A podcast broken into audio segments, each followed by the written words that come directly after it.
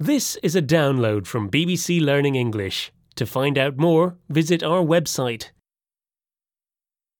Hello and welcome to the English We Speak. With me, Feifei. And me, Roy. Feifei, you look really angry. What's wrong?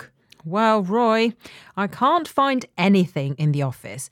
Things have been moved and stuff has just been thrown into drawers willy nilly. Willy and Nilly? Who are these people? And why are they throwing stuff in drawers? No, Roy, I said willy nilly.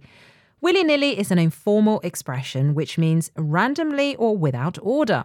Someone has made a terrible mess in the office. Ah, I understand. It was Rob. He organised the office willy nilly, and you know what he's like. Just throwing things in drawers willy nilly, putting things everywhere willy nilly, making a mess willy nilly. Roy, I think you're overusing the expression. You can't just say it willy nilly. Very good. I see what you did there. Impressive use of the expression. Well, if you're impressed by that, wait till you hear another use of willy nilly. I'm not sure that's art. It looks like you've just thrown colours on the canvas willy nilly. You can't just come into the office willy nilly. We have a set start time. In the morning, I just put on any old clothes willy nilly.